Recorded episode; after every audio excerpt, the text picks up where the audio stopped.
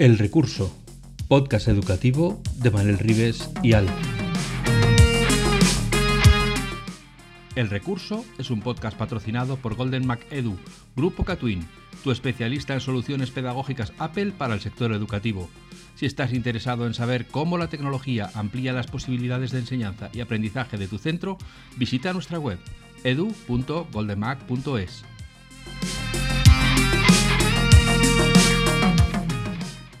Saludos y bienvenidos a otro episodio de El Recurso, donde hablamos de educación y de innovación. Hoy viene a hablar con nosotros Andrea Giraldez, que es la directora del máster de Psicología Positiva y Psicología del Coaching de la Universidad del Este de Londres.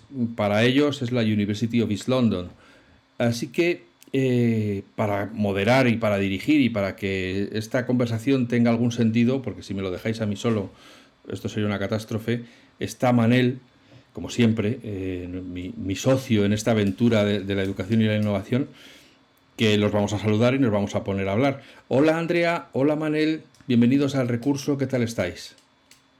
Buenas noches, buenas tardes, buenos días a todos los recursillistas, una semana más.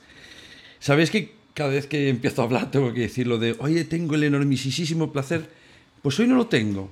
Mira, mira tú por dentro. Hoy Vaya por Dios. tengo, no, sí, hoy se rompió la racha. Manera. Se rompió, algún día tenía que romperse esta racha. pero es que hoy no satisfacción. No, estuve pensando en otra, en otra más solemne, porque tengo el orgullo de satisfacción. La gente va a pensar, ah, está haciendo un chiste. No, no es, lo digo en broma, pero no es ningún chiste. Hoy tengo em, la oportunidad de traer una persona que no es que sea un enormísimo placer, claro que lo es, pero fue la primera persona, y, lo tenemos que contar cómo fue, porque es como en la vida es un montón de puntitos y tú tienes que viajar y esos puntitos conectarán o no. Pero tú tienes que seguir viajando hasta que lleguen unos puntos y se conecten. Entonces dices, ostras, qué suerte. Bueno, es posible, pero hay que jugársela igual.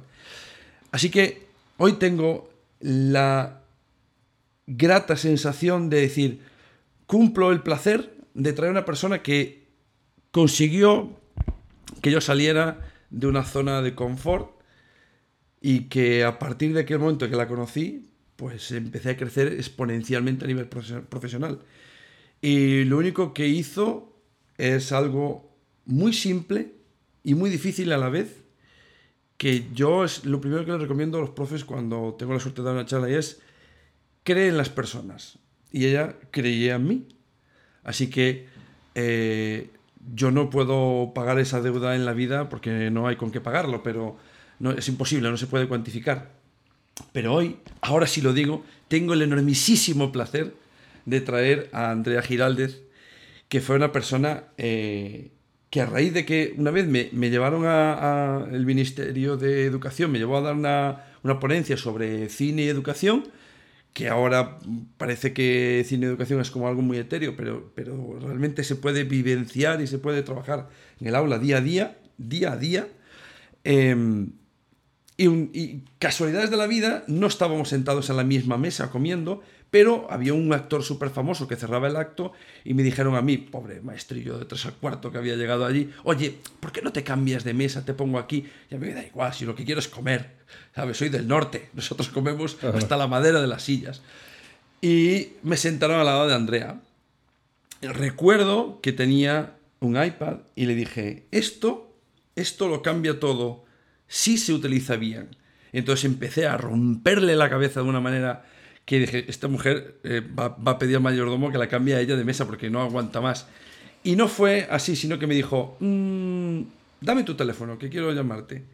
Y me llamó y me dijo, quiero que hagas un curso conmigo, quiero que hagas unos materiales para la Organización de Estados Iberoamericanos. Y decía, madre del amor hermoso. Y yo como estoy medio loco, dije, claro, adelante.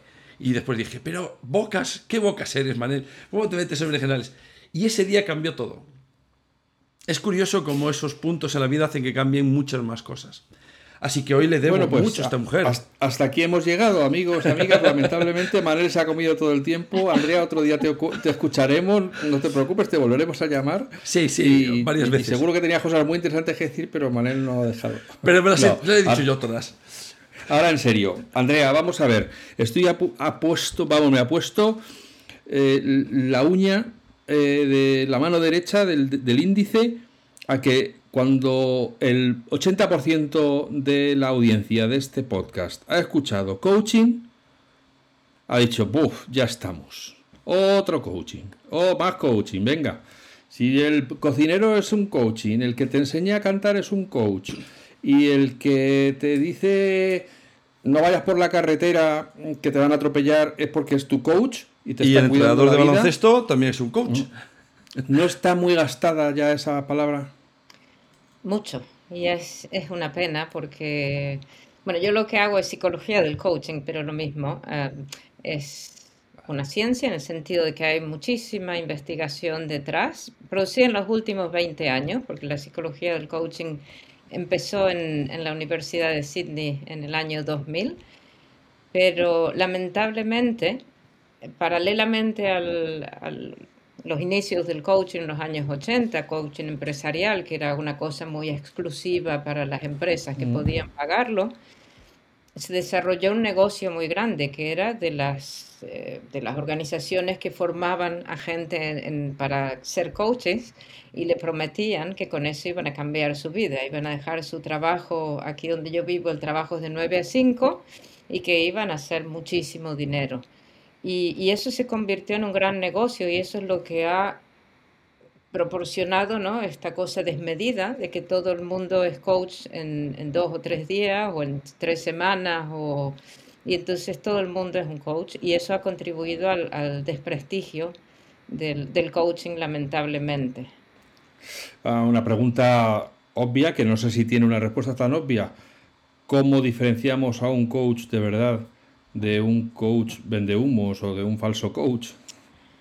Uh, lo primero yo diría hay que ver qué formación ha tenido, porque como cualquier otra cosa que tú haces en la vida, tú no te conviertes en maestro en, en, un fin de semana, aunque seas muy bueno enseñando cosas a otros, no te conviertes en médico en, en dos meses. So, lo primero es la formación que ha tenido, eh, eh, la supervisión que tiene, un coach profesional tiene que tener supervisión, eh, la actualización que hace de sus conocimientos, pero para mí hay una cosa clave y es el no prometer. Cuando alguien te dice tú puedes y tú puedes cambiar tu vida si trabajas conmigo durante una semana o un mes o un año, da igual, eh, yo ya empiezo a desconfiar. Porque bueno, todos podemos cambiar, pero podemos cambiar a nuestro ritmo, ¿no? Esta idea de que tú puedes llegar a hacer lo que quieras en, en seis sesiones conmigo, pues para mí eso me, me, da mucha prevención, ¿no? Y el... Y bueno, hay muy... Sí, hay muy mala prensa por eso y es una pena, porque, porque a veces, bueno, es, es una pena. El, el problema es, en, en todos los países, yo diría, es una profesión no regulada. Aquí en, en, el Reino Unido, en noviembre del 2021, la, el Colegio de Psicólogos creó la primera división de psicología del coaching. Entonces, por primera vez en la historia, y tenemos gente, colegas de todos los países mirándonos, eh, se están dando los primeros pasos para regular la, la, profesión. Y esto es porque, bueno, trabajamos con seres humanos, ¿no? Y, y tenemos que ser muy cuidadosos en lo que decimos y en lo que prometemos. Yo cuando conocí a Manel en, en, en Teruel, me acuerdo de... Teruel existe. Cosa, ya, en Teruel existe. Eh, yo no le dije que él podía hacer lo que quisiera en no. su vida y lograrlo en cinco minutos. Yo vi, como él ha dicho, yo vi el potencial en él y empezamos a, a tener conversaciones, pero ni siquiera era, era un, un coach, ¿no? Eh, pero creo que, que, gran parte de la clave está en la profesionalización. Mientras sea una profesión no regulada, pues bueno, cualquiera puede decir que, que es coach y ofrecer y cobrar mucho dinero también si quiere. Y ya para dejar, ya dejo, prometo que dejo paso a Manel, que seguro que tiene preguntas más interesantes y más inteligentes que las mías, pero ya no. que te tengo aquí, que esto sí que para él será un enormísimo placer, pero para mí es un absoluto privilegio. Te tengo que preguntar por los libros de autoayuda, que si los coach han proliferado, lo de los libros de autoayuda, eso sí que es una industria que mueve mucho, mucho papel, mueve esa industria. Una industria que mueve mucho papel y, y, en realidad se venden mucho porque uno compra la promesa de que lees el libro y va a cambiar tu vida. El problema es que después dicen los libros de autoayuda no ayudan porque no cambian la vida y en realidad cualquier cambio requiere pues mucho trabajo interior solo o con otros. Pero sí, es una industria porque uno compra la ilusión de que su problema se va a solucionar. Algunos libros pueden ayudarte y, están basados en investigaciones y otros dicen cosas muy obvias, ¿no? Pero sí. Sobre todo que puedes hacerlo tú solo. Yo creo que lo que te venden es, no, no tienes que contarle a nadie tus debilidades, tú léete esto y verás cómo ya puedes cambiar tu vida en siete días. Sí, sí. O hazte millonario en siete días, lee un libro y, y ya, fíjate, descubrirás que has perdido el tiempo toda tu vida hasta que has leído el libro. Así es. y a lo mejor cambias algo un poquito, ¿no? Si hmm. lees, no sé, un libro para cómo crear nuevos hábitos, a lo mejor pues cambias un poco, pero no puedes cambiar tu vida, puedes cambiar algo en tu vida, ¿no? Y la promesa de algunos hmm. libros es mucho mayor que eso. Bueno, pero eh, ya meto yo la pezuña ahí para hablar. Sí, sí, ya me cae. Em, ¿No crees que pasa un poco lo mismo? Eh, es cierto que yo tengo la sensación de que yo, yo no soy coach ni, ni, ni harto de grifa, pero parece como que el coche ha sido como el centro de, de, todos los males, ¿no? De, bueno, es que hay intrusismo, hay gente que vende, pero no es un reflejo también de lo que está pasando en otras áreas, decir, eh, hazte este curso, mini curso de 20 horas y ya tienes competencia digital, hazte mini curso de no sé qué y ya eres un docente del copón. Al final, no, no estamos eh, midiendo con distintas varas de medir al coach que a otras promesas tan facilonas. Es, sí, creo que es producto del neoliberalismo y de la época en la que vivimos, ¿no? es, otra época, la época de la diversión, de la promesa. Eh, pero yo querría decir que las habilidades, ¿no? Que uno puede desarrollar, las habilidades del coaching que llamamos nosotros, que son habilidades como desarrollar más empatía, escuchar al otro, hacer preguntas que ya le inventó Sócrates. Lo que hacemos son preguntas socráticas para ayudar a la otra persona a pensar mejor eh, el, el, coaching como un acompañamiento para que las personas puedan pues, em, desarrollarse y crecer. Esas habilidades son unas habilidades estupendas y, y, no hace falta ser un coach para desarrollarlas. El, el problema, como digo, es cuando, cuando sobreprometemos algo que no se puede hacer, pero sí, vimos en el, en el mundo de, de la, el cambio fácil, ¿no? Pues yo te prometo esto, tú compras, vendes, y, ahí está quizá el problema. Bueno, pues ahora sí, porque yo, mm, a mí me gustaría que contases, eh, dentro de lo que puedas contar, evidentemente, que es una parte muy personal, eh, ¿cómo fue ese viaje? Porque, claro, los que te conocemos de hace años, no sé, ¿en qué año era cuando tú, y yo empezamos a hablar? Debía ser, o sea, lo de Teruel debió ser como el 2008 o una cosa así. 2008, 2000, por ahí era. Em, y tú eras, no sé si sigue siendo completamente o te has desvinculado completamente, pero eras profesor de, en, Segovia, dentro de, la Facultad de Educación. Eh, ¿cómo, ¿Cómo fue ese viaje de Mm, soy docente aquí, eh, vengo de música y acabo siendo coach desde Londres. Porque claro, cualquiera se lo digas así, dices, espérate, ¿y esto, esta, esta tarta cómo se hizo? Ya. Ah, mi vida siempre empieza con viajes de seis meses.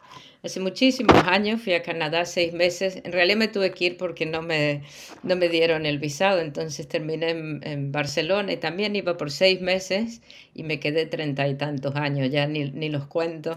Y, y después, en el 2013, me ofrecieron un, una estancia en el Instituto de Educación eh, de Londres y pues aquí vine por seis meses, traje a mis hijas y todo, y mientras estaba ahí, por primera vez en mi vida, eh, porque tenía un año sabático, tenía todo el tiempo para estudiar, porque yo he hecho toda mi carrera siempre estudiando y trabajando, nunca tuve el privilegio de solo estudiar. Y ahí había un curso de coaching y como me sobraba un poco de tiempo, dije, pues aquí yo me apunto, la curiosidad es una de mis fortalezas. Y, y, ahí descubrí, en un curso de coaching en educación, y ahí descubrí que, bueno, eso podía ser una herramienta para acompañar a las personas y ayudarlas. Yo siempre he estado muy interesa, interesada en las personas, por eso he trabajado en educación, pero sin darme cuenta, siempre me parecía que tenía que saber más. Entonces, pues terminé haciendo un máster en psicología, que aquí es el equivalente a una licenciatura en psicología, y más cursos de coaching. Y en el año 2018 eh, pues salió una oportunidad para trabajar en la Universidad de Exeter. Y bueno, de ahí se hizo historia en el 2019 en la Universidad de East London y terminé trabajando más en este área de psicología del coaching que en música. Pero la vida da muchas vueltas y, y hace dos años empecé a, hacer investigaciones de, de, música y de artes en general y bienestar psicológico y de cómo utilizar el arte como una herramienta más eh, cuando trabajas en procesos de coaching. Así que al final de, de, esa historia de seis meses en seis meses, porque a Londres viene por seis meses, lo que pasa es que me olvidé de volver, pero en esa historia se ha juntado toda una trayectoria profesional de muchos años que yo al principio echaba de menos lo que hacía y decía, bueno, ¿cómo es que he dejado atrás? Bueno, ahora se ha juntado todo y empieza a tener sentido.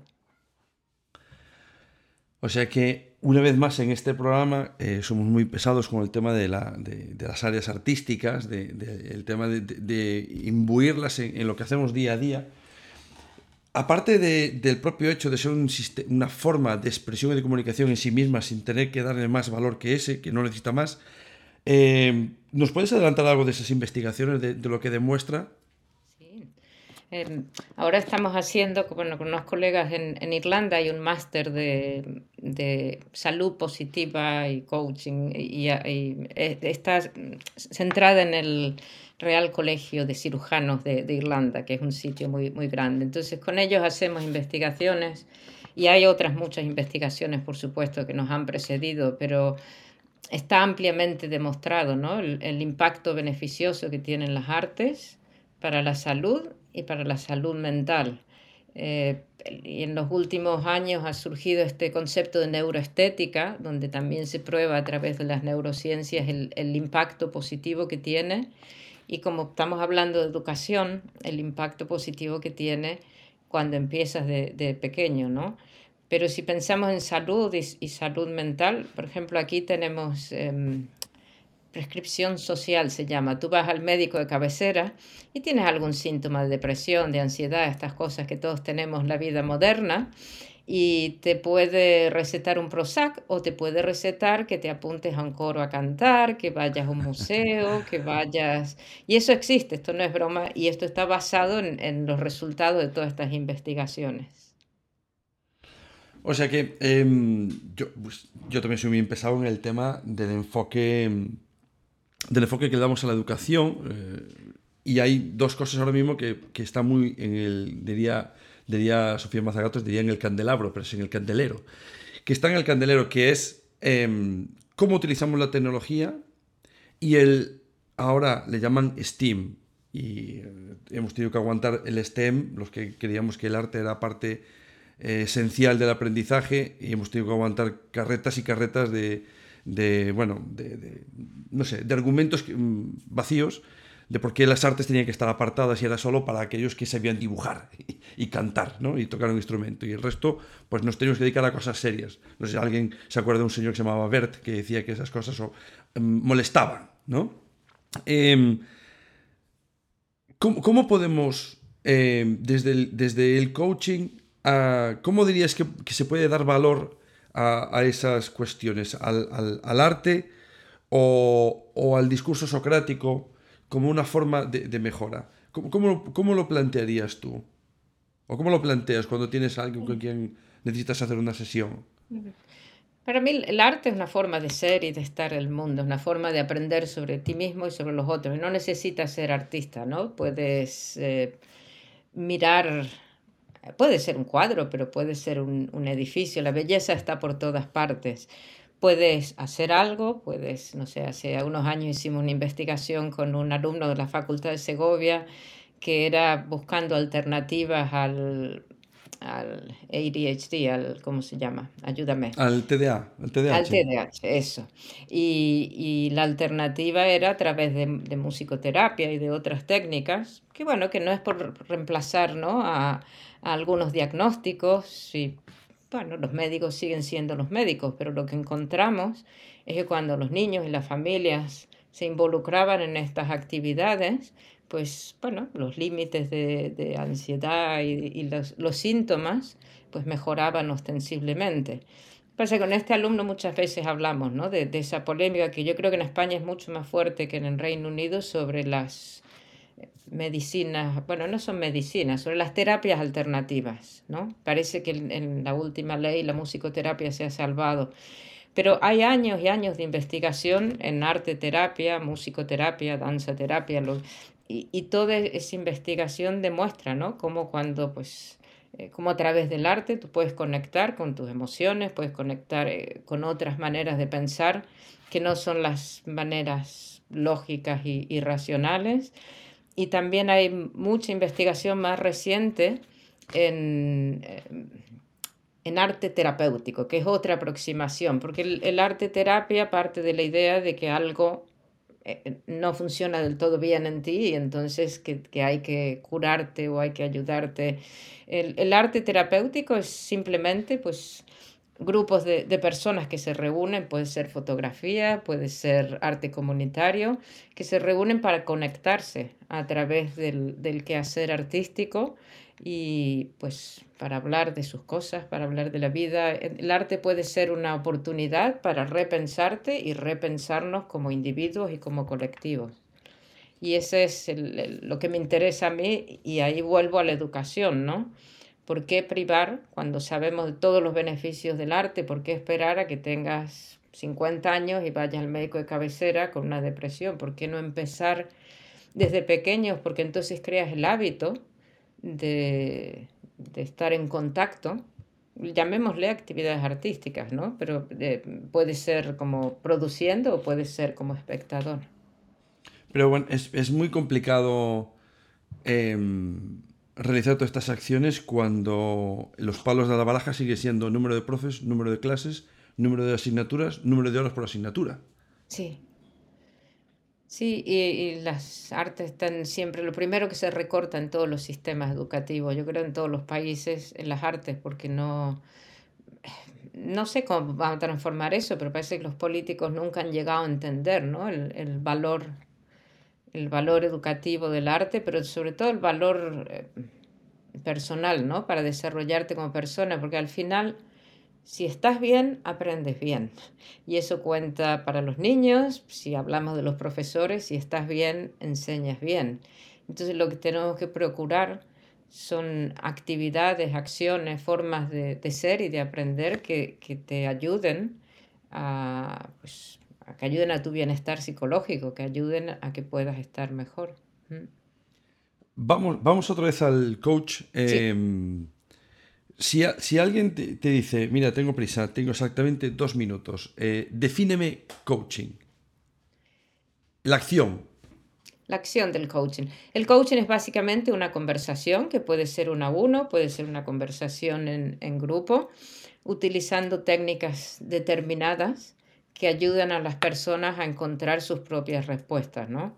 Em, la definición más popular era de un señor inglés, John Whitmore, y decía que era pues desbloquear el potencial de las personas para maximizar su rendimiento. Esto está muy ligado a la empresa, pero luego decía algo muy importante y es, es ayudarles a aprender en lugar de enseñarles.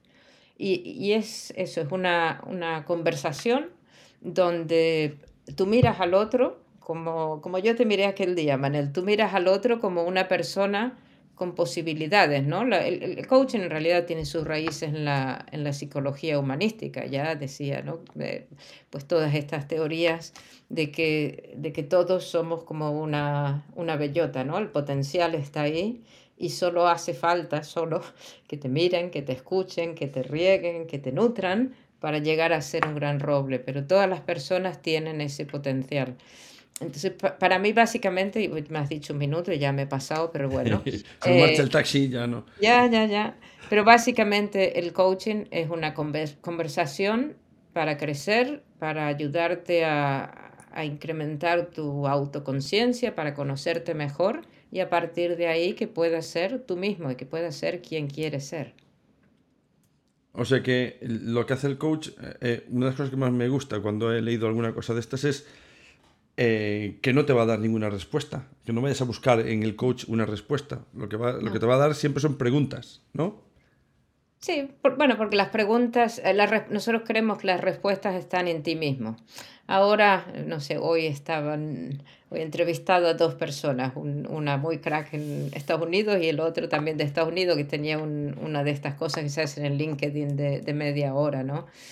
Y esa idea de que nunca das una respuesta, bueno, no, lo que haces es no decirle al otro lo que tiene que hacer, eso nunca lo haces. Pero puedes hacer preguntas o puedes ofrecer eh, elementos o herramientas para la reflexión, ¿no?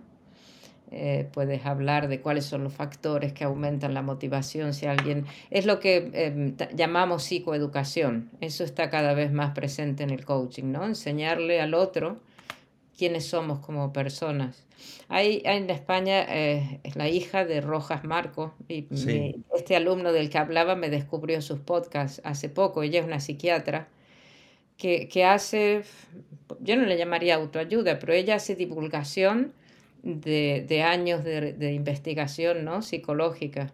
Y, y, bueno, y los podcasts hablan ¿no? de, de, eso, de, cómo, ya lo decían los griegos, ¿no? El conócete a ti mismo, esa es la base del de todo. Y el coaching es una conversación para conocerse y para tomar mejores decisiones y para cambiar. Pero también hay otro término que siempre anda por ahí pululando, que es el de mentorización. Y alguna gente suele confundirlos, ¿no? Mm. Soy mentor, soy coach. Eh, ¿cómo, ¿cómo, lo separarías? Las, las técnicas y las formas son muy parecidas. La diferencia entre el mentor y el coach es que el mentor técnicamente ha pasado por esa experiencia que tú vas a pasar y entonces te puede mostrar el camino para que te para que avances más rápido, ¿no? Em, hay muchas coincidencias, algunas diferencias, pero por ejemplo, em, no sé, en Estados Unidos tienen la Asociación Internacional de Coaching y van a decir que el coaching no es mentoring. En Europa está el Consejo Europeo de Mentoring y Coaching. Ellos dicen que depende del momento, puedes usar una cosa o, o la otra. Lo que está claro, y esto los profesores, eh, a mí lo que más me costó cambiar hace años, eh, es el no decirle al otro, ¿no? El no dar consejos, el no decirle al otro lo que tiene que hacer, porque en realidad yo no tengo, yo no he vivido tu experiencia, yo puedo mirarte desde fuera y puedo ayudarte a ver cosas que tú no ves, pero lo de decirle al otro es que lo que deberías hacer es esto, ¿no? Nos encanta dar consejos, ¿no? Y una de las cosas que aprendes en el coaching es que mejor damos menos consejos, podemos pensar juntos, pero yo no sé lo que tienes que hacer con tu vida o con tu profesión o con tu... La mentoría funciona en, otros niveles, ¿no? Por ejemplo, los maestros, el primer año de práctica, se supone que trabajan con otro maestro que tiene más experiencia. Se, se supone. Pone eso, sí. Y le va a enseñar, ¿no? Los, los pasos de la profesión. Ese es un ejemplo claro de, de mentoría. Pero aún así, en la mentoría, no habría que decirle al otro, pues, y esto lo haces así, y esto lo haces así, porque la, la, idea es ayudar a que cada uno encuentre su manera de hacer las cosas. Estaba ahora acordándome de que tengo un, ahora estoy en primero de primaria, lo cual tienes unos niños, eh, bueno, yo siempre intento, intento que crezca lo que puedan, ¿no? Pero eh, de primero vienen con, con muchísimas ganas, eh, explorar todo, curiosidad a 100%. Y tengo uno que le cuesta muchísimo no pedirme ir al, baño. Entonces, en mi clase, mientras estoy, si yo tengo que explicar algo, pues no puedes ir al baño porque te lo vas a perder y luego vas a preguntar y no puede ser. Pero si no estoy explicando algo, no tienes que preguntar, me lo tienes que decir, oye, voy al baño. Y no hay manera. Entonces todos los días viene y me dice, eh, me acordaba por lo de las preguntas. ¿eh? ¿Puedo ir al baño? Entonces yo al final decidí que no entendía ese idioma. No entiendo lo que me dices. Hasta que al final dijo, voy al baño. Ahora sí que te entiendo. Entonces me pareció una forma como, no te voy a dar la, la, la, respuesta hasta que tú caigas de la burra y me digas lo que sabes que tienes que decirme para que no te atreves. No sé qué es eso, pero eh, me doy cada vez más cuenta y serán los años que hay que hablar, hay que escuchar más y hay que hablar menos. Pues sí. Lo que pasa es que a mí me cuesta mucho. Ya, ya, ya, ya, ya. Pero eh, mira, en aquel libro, el, bueno, uno de los dos libros que publiqué en castellano en el 2013, me parece que fue, de, que se llama Coaching Educativo. El nombre a mí me horroriza, porque a mí hay coaching, ¿no? Educativo, eso es otra cosa, pero bueno, la editorial puso ese título. Pero ya hablaba ahí, ¿no? De, de en qué pasamos más tiempo en la escuela. Pues pasamos mucho tiempo enseñando a escribir y pasamos algún tiempo menos enseñando a hablar. Pero cuando enseñamos a escuchar y, damos por sentado ¿no? de que todos sabemos escuchar, pues esa es una habilidad que, se ha de entrenar y es, eh, y es lo más valioso que podemos hacer por otro ser humano. ¿no? Cuando alguien viene a ti y tú te sientas sin juzgar, sin, simplemente escuchas, eh, pues ese es el mejor regalo que podemos hacer. Me acuerdo hace unos años daba un curso en, la Universidad del País Vasco a, a, una gente joven que hacía un máster y cuando hicimos la primera práctica, pues bueno, la instrucción era, te sientas, escuchas, si hay algo que preguntar, preguntas. Y, le tocó a uno con una persona que hablaba mucho y no, no le dio tiempo a preguntar, pero al final de la conversación esa persona había encontrado la solución a su propio problema. Y entonces el alumno se dio vuelta y me dijo, yo no entiendo esto del coaching porque yo no he hecho nada. Y él ya se ha solucionado todas sus historias. Y digo, bueno, no es que no has hecho nada, has escuchado. Ahí está la clave. ¿Y qué le llamaremos, llamaríamos eso? ¿Escucha activa? ¿Se le podría llamar así? Escucha activa, sí. Y es cuando uno escucha al otro, crea el entorno para que la otra persona pueda pensar. Eh, le da tiempo para que pueda pensar, que vivimos en una sociedad tan rápida y, tan ruidosa. Utilizando, utilizando otra de esas palabras que están ahora gastándose a toda velocidad, que es el mindfulness. estamos, cuando escuchamos estamos en el presente, estamos eh, con plena atención y por lo tanto pues eso ayuda muchísimo, ¿no? porque es una cosa que se echa mucho de menos. Sí, pues, es eh, que quizás estamos un poco, en mi opinión, em, atacados por tanta etiqueta que al final ni siquiera nos paramos a, pensar si detrás de la etiqueta hay algo valioso. En este caso, el mindfulness puede ser una etiqueta, pero la, idea que dice Alfonso de, estar aquí, de, pensar en el ahora, de no estar pensando en lo que hiciste mal antes o lo que vas a comer después que no, no es que a ver, es que normalmente cuando no se escucha, cuando no estás escuchando es porque estás ya pensando lo que le vas a responder. Es, decir, has dejado de escuchar porque ya sabes lo que le vas a responder con independencia de lo que te diga el otro. Que es una cosa que cuando te das cuenta de lo que estás haciendo dices, pues seré burro. Bueno, pero has dicho una cosa que tiene que pasar, que es cuando te paras a pensar, eso ya pides mucho.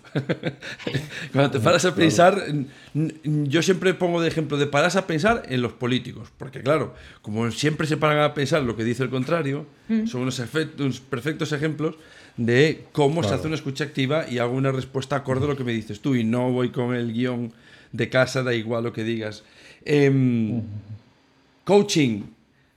Bueno, hoy creo que ya hemos acabado. nos hemos puesto de, límite media hora y lo vamos a cumplir, pero te vamos a traer otro día para, hablar de, coach, pero en un entorno educativo. ¿Cómo, ¿Cómo se podría hacer? Vale, encantada. Bueno, pues ya aparte de agradecerle a Andrea que haya pasado este ratito con nosotros, parafraseando a Manel, yo me voy a dar hoy el enormisísimo eh, gustazo de hacer una cita de una persona que aunque es más la, la, primera parte de la charla que hemos tenido, pero me parece que toda mi vida he querido tener la oportunidad de decirlo y que tuviera sentido, y hoy es el día. Vamos a citar a Ramón Trecet y su famosa frase, buscar la belleza es la única protesta que merece la pena en este asqueroso mundo. Pues tal como él lo decía, hasta mañana. Así que, eh, Andrea, muchas gracias. Manuel, muchas gracias. A todos los que estáis ahí, ya sabéis que tenéis las redes, nos tenéis en el correo del recurso y estamos ya preparando el siguiente tema. Muchas gracias por estar ahí todas las semanas y sin vosotros esto no sería posible. Gracias. Hasta luego. Hasta luego. Podcast patrocinado por Golden Mac Edu, Grupo Catwin, tu especialista en soluciones pedagógicas Apple para el sector educativo. Si estás interesado en saber cómo la tecnología amplía las posibilidades de enseñanza y aprendizaje de tu centro, visita nuestra web edu.goldenmac.es.